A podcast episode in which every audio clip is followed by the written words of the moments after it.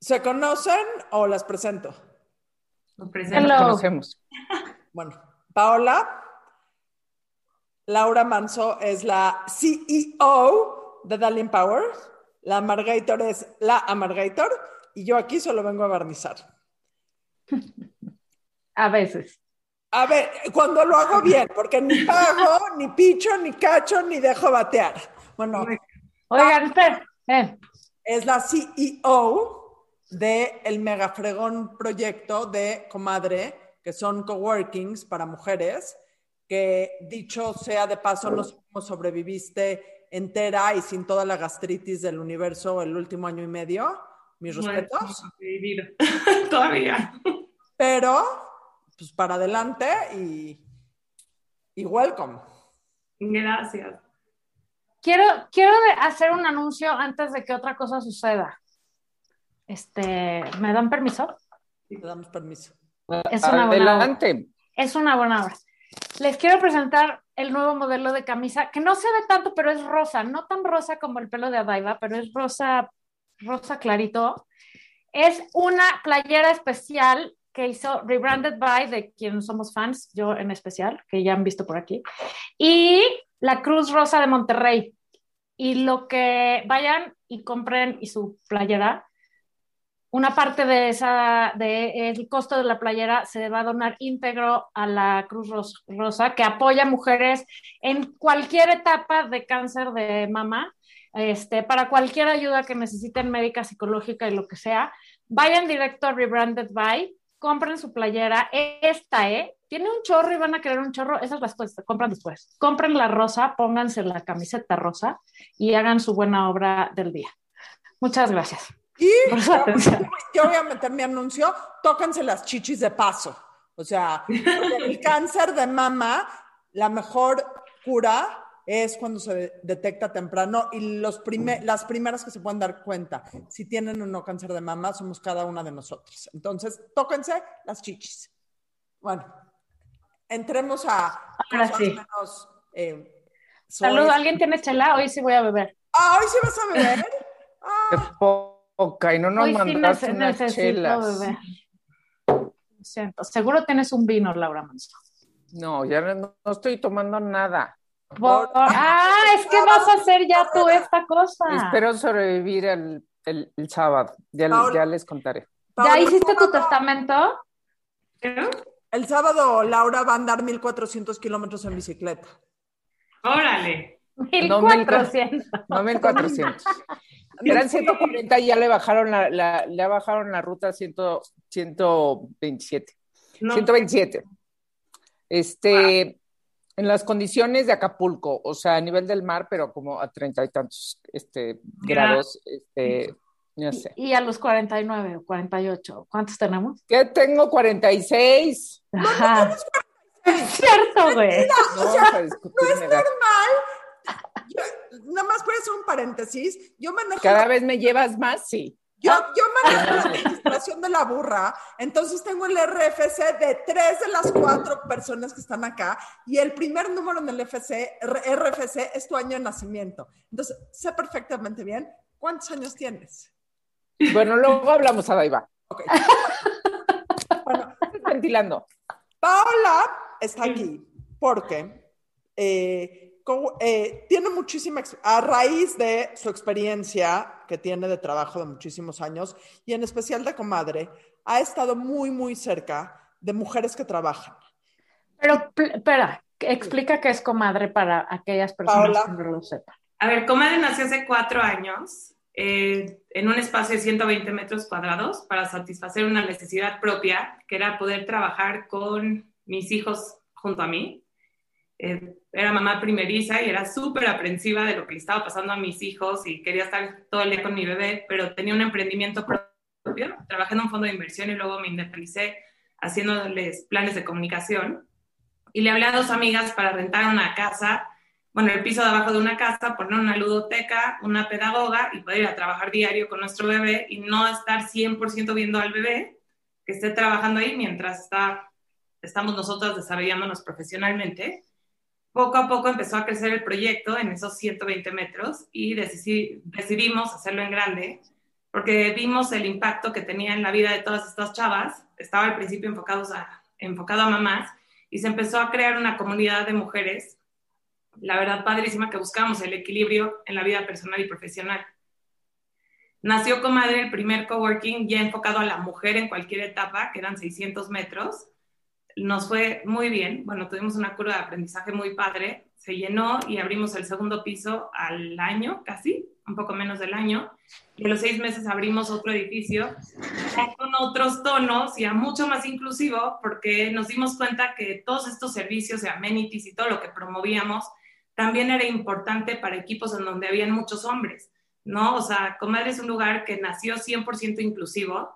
Nunca quisimos decir que era un lugar solo para mujeres, pero es un lugar enfocado a que la mujer se pueda desarrollar personal o profesional y profesionalmente en el mismo lugar y no tenga que sacrificar ninguna parte esencial en su vida para sentirse plena. Y bueno, pues a la raíz hacíamos webinars, workshops, pláticas. La verdad es que la, la comunidad ha crecido mucho. Eso fue lo que nos mantuvo vivas en, durante la pandemia, porque tuvimos que cerrar nuestros espacios.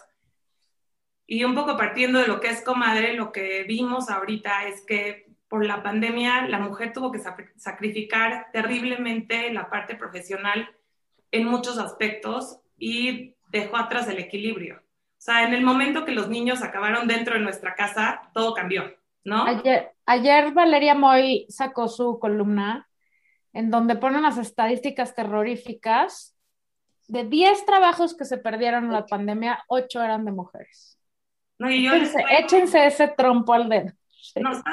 la verdad, lo más horrible de la pandemia, aparte de ver mi negocio, bueno, este emotional roller coaster creo que para los emprendedores es normal, pero no tener control de lo que está pasando y no saber cuándo va a terminar fue muy, muy, muy angustiante para mí pero más angustiante no estar rodeada de gente que la puedes apoyar. O sea, lo más feo era escuchar a la chava que estaba perdiendo también su negocio, ya no puede pagar una renta, quiere ser parte de algo más grande, necesita el apoyo y no lo tiene ni contigo porque ya no puedo seguir regalando el espacio, pero tampoco ni en su casa, no hay escuela, este, o el gobierno, ¿no? Pon tú que ayudar a las pequeñas empresarias. políticos, pero creo que somos de los pocos. Aquí siempre nos metemos a los temas políticos. todos los temas que yo soy la más encabronada. De eso se trata.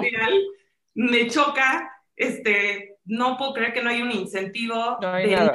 O sea, de nada, como para que para empezar no hay escuela, o sea, ¿cómo esperan que alguien se pueda desarrollar profesionalmente y reactivar una economía si nuestros hijos, aparte de que se están perdiendo una parte esencial en su vida, no pueden ir a un lugar para que tú te puedas desarrollar y no hay un incentivo de nada, no hay un apoyo, no, o sea, cierras tu negocio y tienes que pagar renta completa y no hay nada que te ayude a poder salvar y seguir avanzando. A mí, la verdad es que me tiene muy decepcionada México en ese sentido. Así es. Pero a ver, todo eso sí es cierto. Pero, Pero creo que el, el tema que nos va a tañir hoy, creo, Ateñir, ¿cómo se dice, señora editora? Atañe, pero ateñir. Atañir. Ateñir es lo que yo me hago con el pelo. Bueno, de lo que chingados queremos hablar hoy, que es como se dice en mi pueblo, es ¿cómo le hace una mujer para regresar a trabajar después de ser mamá? Haz de cuenta sin pandemia. Ok. Porque esa es una inquietud.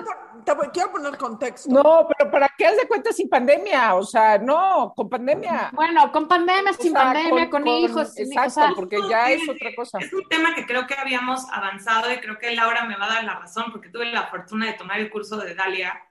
Es un tema de formación de toda la vida, el quererte aventar a hacer un proyecto y sentir que tienes la capacidad de tener equilibrio en tu vida personal, laboral aparte de la parte, aparte de, del dinero, ¿no? O sea, obviamente hay que entender que hoy en día necesitas double income para poder mantener una casa y hacer muchas cosas, pero esta vocación que muchas tenemos de desarrollarnos profesionalmente tiene que venir primero, ¿no? O sea, pero durante la pandemia creo que los retos crecieron abismalmente porque tenemos otras responsabilidades que no, es como si las puedes dejar para después, ¿no? Y justo una de las estadísticas más fuertes que vi es que el 82% de un estudio que hizo Deloitte a 400 mujeres en nueve países, habla que el 82% de las mujeres perdieron todo su equilibrio. O sea, no están contentas con su vida. O sea, habían ganado tanto, habían tenido muy... ¿Tú?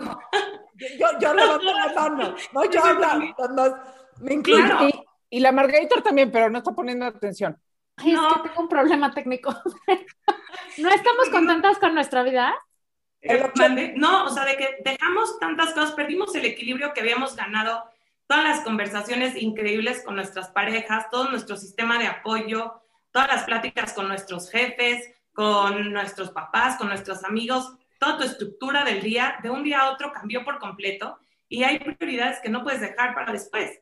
O sea, si le ponen el Zoom a tu hijo de cuatro años, que es un poco mi caso, lo veía sufrir a él, yo sufría, no podía trabajar, era una angustia terrible y tuvimos que adecuar nuestra vida a otra realidad, ¿no? Y la parte profesional hasta cierto punto la tuvimos que dejar al lado, los que pudieron. Yo la verdad es que me siento súper comprometida con lo que hago y eso es parte del drive de todos los días, pero fue un momento horrible, ¿no? O sea, y sigue siendo.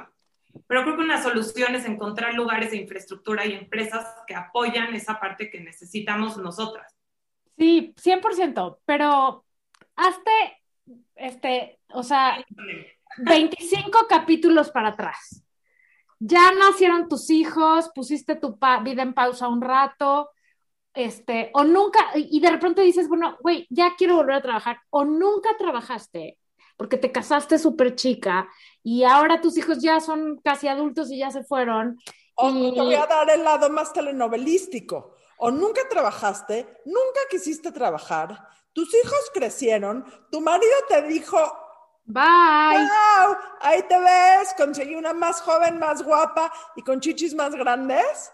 Y dices, chinga. Y te preguntamos todo esto porque a la burra y a mí nos llegan mensajes todos los días de chavas, señoras, señoritas, señorones que dicen, ¿y ahora qué hago? ¿Y por dónde empiezo? ¿Necesito trabajar por salud mental o por necesidad o por lo que sea? ¿Por dónde se empieza? Yo ya no me acuerdo ni para qué era buena o yo nunca he trabajado y, y entonces no sé qué puedo hacer o yo nunca estudié o sí estudié pero dejé de trabajar de esa X. Yo lo primero que les quiero decir a esas señoras, ya luego la experta les va a decir, es cualquier mujer que se haya quedado en su casa a criar hijos y llevar una casa, no vuelva a decir que nunca ha trabajado, porque ha trabajado más que cualquier otra persona sin sueldo y sabe hacer que si de administración, que si de ejecución, que si de política, que si de autoridad, que si de enfermera, que si, o sea, las mujeres cubrimos millones de cosas todos los días y el chiste es aprender a ver cuáles son las fortalezas que puedes usar afuera, ¿no? Cómo las puedes aplicar si es que no tienes una carrera o si es que tu carrera ya no te importa. Entonces, ¿qué hacen esas mujeres? ¿Por dónde empiezan? ¿Cómo, cómo regresas? ¿O cómo, ¿O cómo empiezas? Muchas mujeres que han llegado con nosotras, tengo ganas de trabajar. Y creo que ese ambiente es súper contagioso de una manera positiva. O sea, todas llegamos con esa inquietud y como dices, tenemos fortalezas que hemos desarrollado en diferentes etapas de nuestra vida. Y el estar rodeada de una comunidad en donde tiene ganas de trabajar, de salir adelante, de crear proyectos en un ambiente creativo, este, te puede ayudar a encontrar un proyecto, un, algo que te apasione y ejecutarlo. O sea, creo que lo más difícil para un emprendedor o para una mujer que decide hacer algo es tangibilizar las ideas, ¿no? O sea, creo que todas hemos vivido una etapa en donde decimos, ¿y si hacemos esto y se queda en idea? Y creo que hay ciertos momentos de la vida que si nos podemos sentar y ver por dónde empezar, como dices tú, a ver, tengo esta idea, ¿qué necesito? ¿Qué apoyo necesito? Encontrar un mentor y ser parte de una comunidad, creo que son partes fundamentales para poder crear proyectos nuevos. Y eso es algo que es difícil encontrar alguna comunidad a veces que te sientas muy afín, pero hay que alzar la voz, hacer networking y...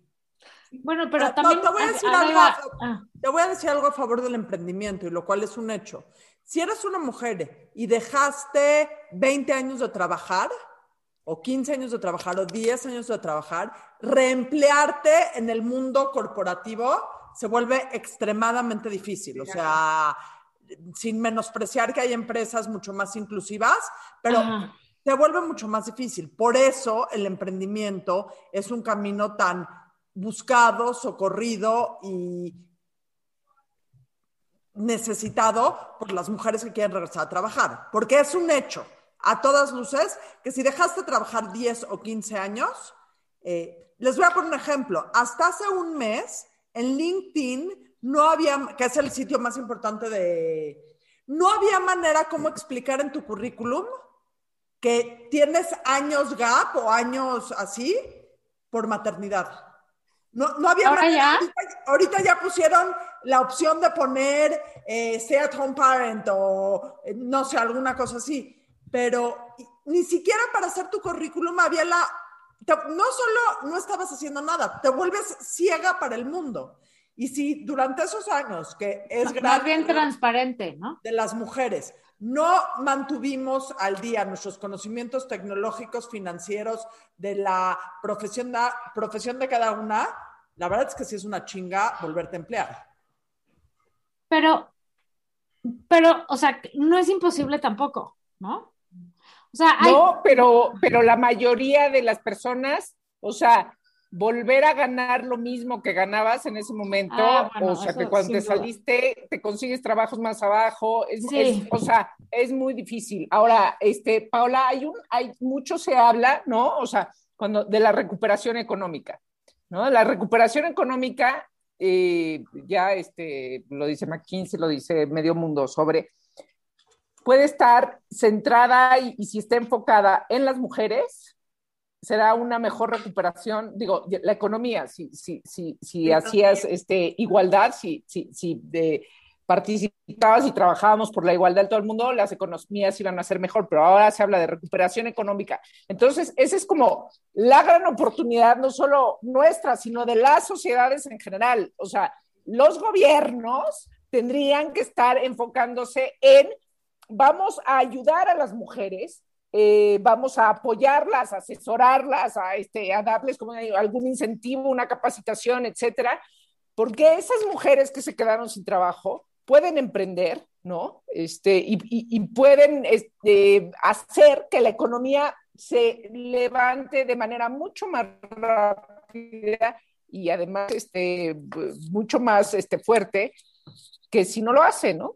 Entonces, ahí no sé, comadre, yo creo que tiene una, una cosa muy importante que, que, que realizar. Fue nuestro, nuestra transformación durante la pandemia, ¿no? O sea, creo que entendimos esta parte de un punto de vista de, o sea, ya no tan adentro de un coworking, como que vimos todo lo que necesitaba una empresa y toda la cultura laboral que se necesita para crear esta diferencia social y tener equidad en varias circunstancias, ¿no? O sea, como que lo que nos dimos cuenta es que las empresas ahorita, post pandemia, tampoco saben cómo reaccionar hasta ante esta situación en donde no hay escuela, en donde no hay apoyo directo hacia ellas, están en su casa y tienen otras responsabilidades.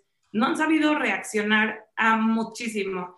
Y algo que hablamos mucho en Comadre es que la mujer debe de buscar igualdad de oportunidades, entendiendo que somos diferentes, ¿no? O sea, y que necesitamos muchos factores que nos necesitan, bueno, más bien, las empresas deben entender qué infraestructura y qué necesitamos para poder ser igual de rentables hasta cierto punto y enfocarnos igual en nuestro trabajo y dar resultados igual que cualquier otra persona y que también eso es una decisión propia. O sea, si tú te decides dividir el trabajo con tu esposo y tienes esa posibilidad o tienes ayuda o no, eso ya lo decides tú, pero tú tienes que tener la igualdad, o sea, la, la misma chance de llegar igual de lejos que cualquier otra persona profesionalmente. Y lo que dices, perdón, ¿quieres decir No, la posibilidad. No, sí, claro, es la posibilidad. Y lo que hoy en día salieron este mismo anuncio, el mismo estudio de Deloitte, habla de qué es lo que necesitamos, lo que dice Laura, que son cosas bastante simples. O sea, necesitamos apoyo en el childcare, necesitamos capacitaciones, necesitamos reglas. O sea, hasta el Zoom nos saturó y la mujer fue la más afectada por el Zoom. ¿Quieres decir algo? Sí, estoy de acuerdo contigo. Necesitamos un chingo de cosas externas. Pero lo primero que necesitamos es creer en nosotras y decir, güey, claro que voy a poder. Tengo que buscar, no va a estar fácil, va a estar cabrón, Pero a ver, si ya tengo la inquietud y esto es lo que quiero hacer, estoy dejando de lado la gente que lo tiene que hacer, ¿no? Porque ahí, cuando esa huevo ya es de vida o muerte, estás dispuesto a sacrificar muchísimas cosas. Que cuando uno regresa a trabajar después de tener hijos, vas a tener que sacrificar cosas. Entonces yo creo que tienes que tener claras tus prioridades, ¿no? O sea, ¿qué no vas a sacrificar? ¿Qué no puedes dejar que hacer, de hacer? O qué, ni modo, en este momento no es opcional y lo tienes que hacer porque si no lo haces no vas a comer, ¿no? O sea, depende de la circunstancia de cada quien. Puedes emprender, sí, sin duda, pero cualquier emprendimiento, y Adaiva no me va a dejar mentir, pues no es una cosa automática que empiece a redituar. Entonces, si lo que, o sea, si, pues sí, güey, ¿no? O sea, tienes que chingarle y chingarle y chingarle y luego no salió y luego por aquí y luego mejor por allá. Bueno, si lo que quieres es buscar trabajo, y yo hablo desde mi experiencia, yo el día que dije, basta, estos niños ya no me pelan, tengo que regresar a la vida, me puse a ver como qué me gustaría hacer. Era otro mundo, estoy de acuerdo, ¿no? O sea, el mundo prepandemia era distinto. Pero algo de ahí ha de servir todavía yo decidí que lo que quería hacer era una chamba. Yo siempre hice premiers y cosas de mercadotecnia y así para cine en un mundo muy jetsetero y del chalala. Y cuando después de tener hijos decidí que lo que yo quería hacer era algo que le regresara al mundo algo de alguna manera, o sea, que, que contribuyera a la sociedad de una manera, ¿no? Como para yo agradecer pues la suerte que yo había tenido de lo que tenía en mi casa con mis hijos. Y entonces de ahí empecé a abrir los ojos a ciertos lugares y cosas y tal donde podía, tal vez. Evidentemente las empresas enormes casi siempre quedan descartadas, porque como bien decía Adina y Laura, no les interesa. Aunque el día que las empresas entiendan, perdón mi choro, pero déjenme acabar. El día que las empresas entiendan que si tú le das la oportunidad a una mamá de trabajar, vas a tener al empleado más o sea, no va a ser tu empleado, va a ser tu esclavo, güey. O sea, si tú a una mamá le das chance de manejar tu tiempo, ir y venir como sea, y le das la confianza de que va a hacer lo que tiene que hacer, pero el espacio para hacerlo, es tu esclava incondicional. Ojalá un día las, las empresas grandes lo entiendan. Ahora. Yo creo que varias lo entienden ya, pero. Sí, sí, sí, se empieza, ¿no? Ah, yo, yo busqué empresas pequeñitas y encontré una en donde fui, pedí una cita y le dije, mira, güey, Llevo 10 años sin trabajar. No tengo bien idea de lo que haces, pero me gusta el rollo que traes. Y yo soy buenísima para A, B, C y D. Jamás lo he hecho, pero tengo muchas ganas y mi único requisito es que quiero trabajar medio tiempo. Me vale madres cuánto me pagues, me vale madres a qué me pongas a hacer, me vale más.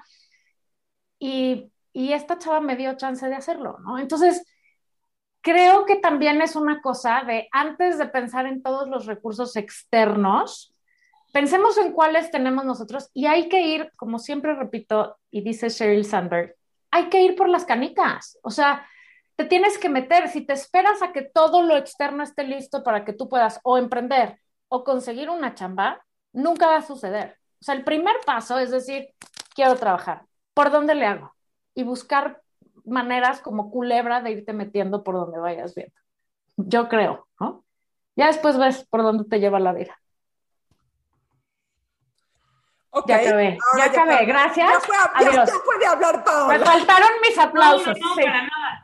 Es que estoy completamente de acuerdo. Y la verdad es que comadre, por ejemplo, diciéndolo desde el punto de vista de emprendedora, yo nunca pensé que iba a ser emprendedora cuando mi hijo tenía seis meses. Yo en mi estructura mental, yo decía que mi hijo vaya a la escuela, no sé cuántos hijos quiero tener y quiero ser mamá. Y cuando ya me tocó ser mamá full time y estar en mi casa y no tener que hacer cuando dormía siesta, después de un ritmo de trabajo bastante intenso que tenía antes, pues no me aguanté, ¿no? O sea, era algo que me llenaba a mí pero cuando me tocó, o sea, Comadre el Grande lo abrí con ocho meses de embarazo de mi segundo bebé, ya no estuvo tan padre, o sea, te puedo decir que me la pasé fatal, pero lo más increíble ha sido ver el impacto que ha tenido en otras mujeres y mucho viene de lo que tú estás diciendo, ¿no? O sea, aquí hemos visto cómo chavas encuentran trabajo, empresas les pagan para que vengan acá, ahorita estamos haciendo paquetes para que empresas tengan un comadre adentro de sus instalaciones, como decían, que ya hay muchas empresas muy conscientes de lo que necesita la mujer y las familias para poder desarrollarse. de, una manera correcta y estar sanos mentalmente, que creo que es algo que perdimos muchísimo todos durante la pandemia, la salud mental y el balance. Cero, cero, estamos todas súper cuerdas, ¿verdad, mana? Yo lo perdí. yo soy de las que ya lo perdí. Pero a lo que voy es, creo que sí, estamos en un punto increíble en donde estamos creando conciencia. Siento que nos falta muchísimo trabajo que hacer pero como dices tú, identificar cuáles son tus fortalezas, echarte el viaje, ¿no? Ver a quién le puedes aportar algo, cómo y empezar a probar. O sea, yo creo que hoy en día el no, el no ya lo tenemos todos, ¿no? O sea, hay que ver cómo sí. Y, yo creo Exactamente. Que aquí hay un punto muy importante, que es que cuando existe una pareja en la relación, o sea, si, si, eres tú sola con tus hijos o eres tú sola como mujer, pues no tienes de otra. Pero cuando existe una pareja en la relación, es fundamental el apoyo, eh, la división del trabajo doméstico, etc. Porque la gran falacia del feminismo, y ahorita Laura va a saltar, pero la gran falacia del feminismo es que nos echamos para adelante y salimos a trabajar en la calle, y o sea, afuera de la casa, pero no hubo la experiencia inversa en donde las parejas vinieran para atrás. Los señores. En países, como México, en Finlandia me queda claro que no hay problema, pero en donde hubiera este, esta parte de roles, de que los roles se repartieran ambos de manera equitativa. Entonces, hoy por hoy, estadística tras estadística te dice, las mujeres trabajan mucho más afuera del hogar y llegan al hogar y siguen siendo por mucho. Por nuestros trabajos. Las responsables del trabajo doméstico, de las responsabilidades, y si no es trabajo eh, manual, de las responsabilidades domésticas, de las responsabilidades de los hijos,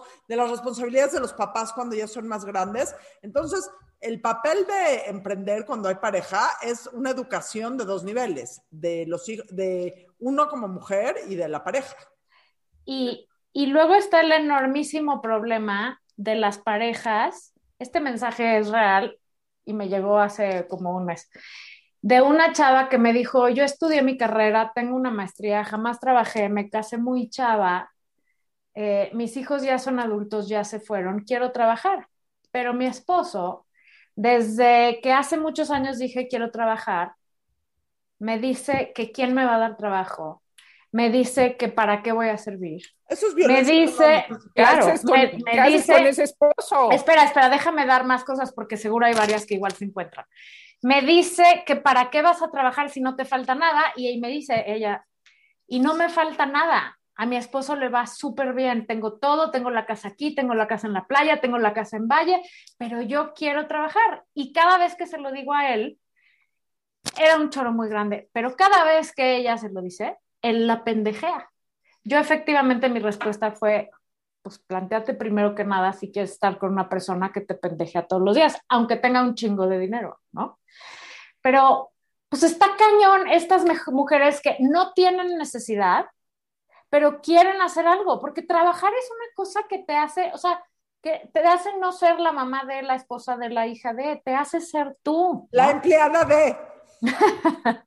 a ver, nosotros somos las empleadas de Adina. Exacto. Pero a ver, pero son, son pocos, o sea, son pocos, la verdad, quienes, ah, mi marido tiene un chingo de lana, este, y, ya, entonces me puedo, pero, este, pero no es cuestión de sentar a, nada, pero además no está bien, lo que, lo, en el sentido de que, o sea, en el momento que te caiga mal tu marido, te vas a tener que quedar ahí porque no sabes hacer nada. O sea, con quien primero las mujeres nos hace falta aprender a negociar muy cañón, pero la primera negociación es con nuestras parejas, con nuestras parejas en tu casa, de, a ver, no es ayuda, es, es que te toca a ti también, aunque tú trabajes y yo no, no me importa. Eres un adulto funcional. Le entras porque le entras y tú también eres, o sea, eres papá, punto, o mamá, ¿no? En los hogares. Y, y no te tengo que pedir permiso para trabajar. Es la negociación, la primera negociación es, es, vamos a negociar. Entonces, las parejas todo se negocia, pues. Pero vamos a negociar, vamos a negociar, este, pero, o sea, no puede ser, este, porque yo ya gano suficiente. No, no, o sea, el tema no es por ahí, además de que en efecto te considera el señor, te considera una inútil. Este, y, y, si no, eso no te está afectando tu autoestima, o sea, es porque ya no se puede bajar más, porque si alguien te dice eres una estúpida, no puedes salir a trabajar, Bueno, entonces yo creo que tú eres la primera que se considera una estupidez. enojada? Se prendió. Laura se prendió, pero tienes razón, yo también me prendo. Porque les voy a decir una cosa, nadie te puede dar permiso de nada, el Señor no te da permiso de nada. Los acuerdos son cosas distintas y lo que negocias, como dice Laura, no es si puedes o no, es cómo le podemos hacer para que los dos podamos crecer y desarrollarnos como queremos hacer. O sea, ¿a qué horas vas tú por el niño? Tú te encargas un rato, yo, yo estoy de tantas a qué horas. No es, oye, ¿me dejas? No, no es, oye, ¿me dejas? O sea, ese es el primer paso. Los señores no deciden qué queremos hacer y si tienen ese tipo de contrato matrimonial, pues no quiero incendiarlas como aquí mi amiga Laura, pero la neta sí hay que cuestionarse, ¿eh? que, ya no es 1910, digo, básicamente. Paola, tú, dinos las cinco cosas más importantes que tiene que hacer una mujer cuando va a retomar su vida laboral. Cinco cosas. Cinco cosas. Bueno. ¿Emprendiendo o empleándose? bueno, yo creo que prioridades, o sea, número, definir cuáles son tus prioridades en la vida. Exacto ver dónde tienes apoyo y, o sea, y toda la comunicación e infraestructura que necesitas para saber exigir, tanto en tu casa como en el trabajo. O sea, primero tienes que ver qué necesitas para poder hacer lo que vas a hacer. Tener definido cuáles son tus este, strengths, ya sabes, como todo lo que sí sabes hacer y en dónde también necesitas aprender. O sea, creo que es súper valioso llegar a un lugar y decir, a ver, yo sé hacer esto, esto no, pero tengo todo el drive para aprender. Y número mm. cinco, yo creo que el más importante es aplaudirte a ti misma y tener una estructura mental clara de quién eres tú, qué quieres y qué necesitas tú para ser feliz y así vas a encontrar equilibrio.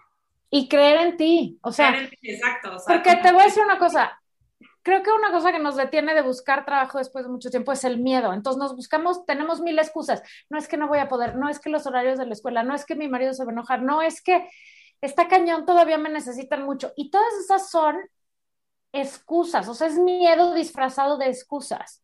Yo solo les quiero decir que claro que van a poder, que se van a organizar, que entre más cosas tienes, mejor te organizas. O sea, eres mucho más eficiente cuando tienes un chingo de cosas que cuando tienes dos. Cuando tienes dos, te tiras y dices, ay, al rato lo hago, ¿no? Y nunca lo haces. Cuando tienes un pinche día de una cosa tras otra, eres mucho más eficiente. Claro que se puede, sí se puede compaginar si tienes bien claras tus prioridades. Y, otra cosa, y otra cosa de lo que dijo Paola, o sea, las fortalezas, o sea, lo de, o sea, aprender a usar este, una plataforma, aprender a, esas cosas se aprenden muy fáciles.